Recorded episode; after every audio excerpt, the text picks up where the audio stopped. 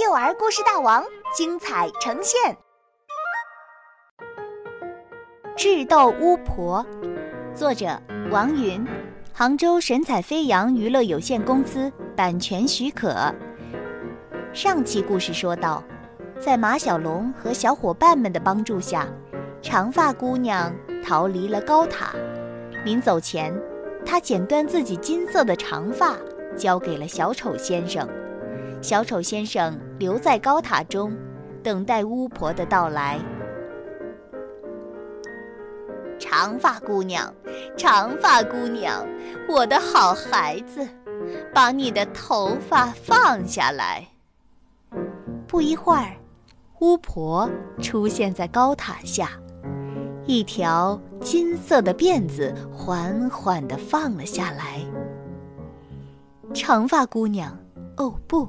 我们现在应该叫她短发姑娘了。短发姑娘和马小龙他们躲在草丛中，大家都紧张得直冒汗。他们很担心，不知道小丑先生一个人能不能对付得了巫婆。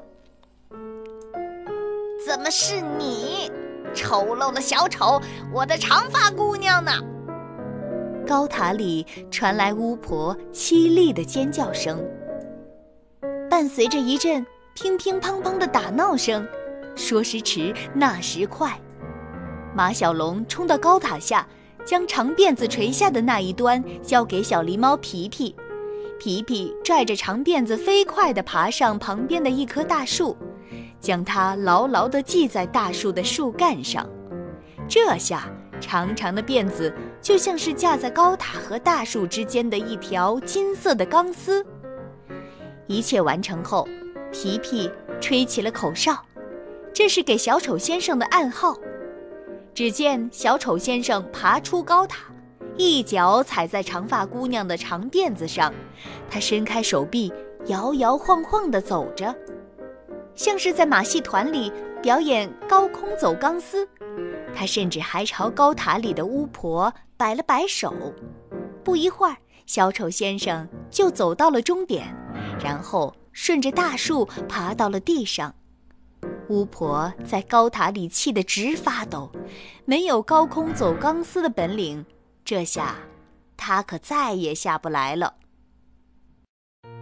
谢谢你，小丑先生。短发姑娘给了小丑先生一个大大的拥抱。小丑先生不好意思的红了脸。现在你可以去找你的王子了。既然我已经不是长发姑娘了，她的短发在风中飘散，就像一团金色的火焰。我要去寻找属于自己的故事，我想和你一起去冒险，小丑先生。那王子怎么办？小黑妞问道：“她可以去找白雪公主，或是灰姑娘。”短发姑娘耸耸肩说：“反正，在故事书里到处都是公主。”短发姑娘和小丑先生离开了。走之前，短发姑娘好心的向马小龙建议：“前面就是黑暗森林，那里也许有你要找的黑暗故事。”马小龙和小伙伴们穿过了一大片黑暗森林之后，一道白色的城墙出现在他们眼前。城墙上写着“黑白王国”四个大字。城门口，四个穿着白袍子的士兵把马小龙他们挡在了门外。国王有令，凡不穿黑袍或者白袍者，不得进入。马小龙他们只好借来白袍子套上，这才进了城门。黑白王国里，除了黑色就是白色。马路是黑色的，草地是白色的，树干是黑色的，树叶是白色的。牛奶一样的湖面上，游过一群黑鸭子，就连路上的马儿也是黑白的，它们骑的是斑马。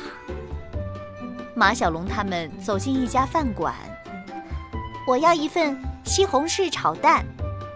阿呆说：“没有。”老板说：“一份青菜汤。”小黑妞说：“没有。”红烧肉呢？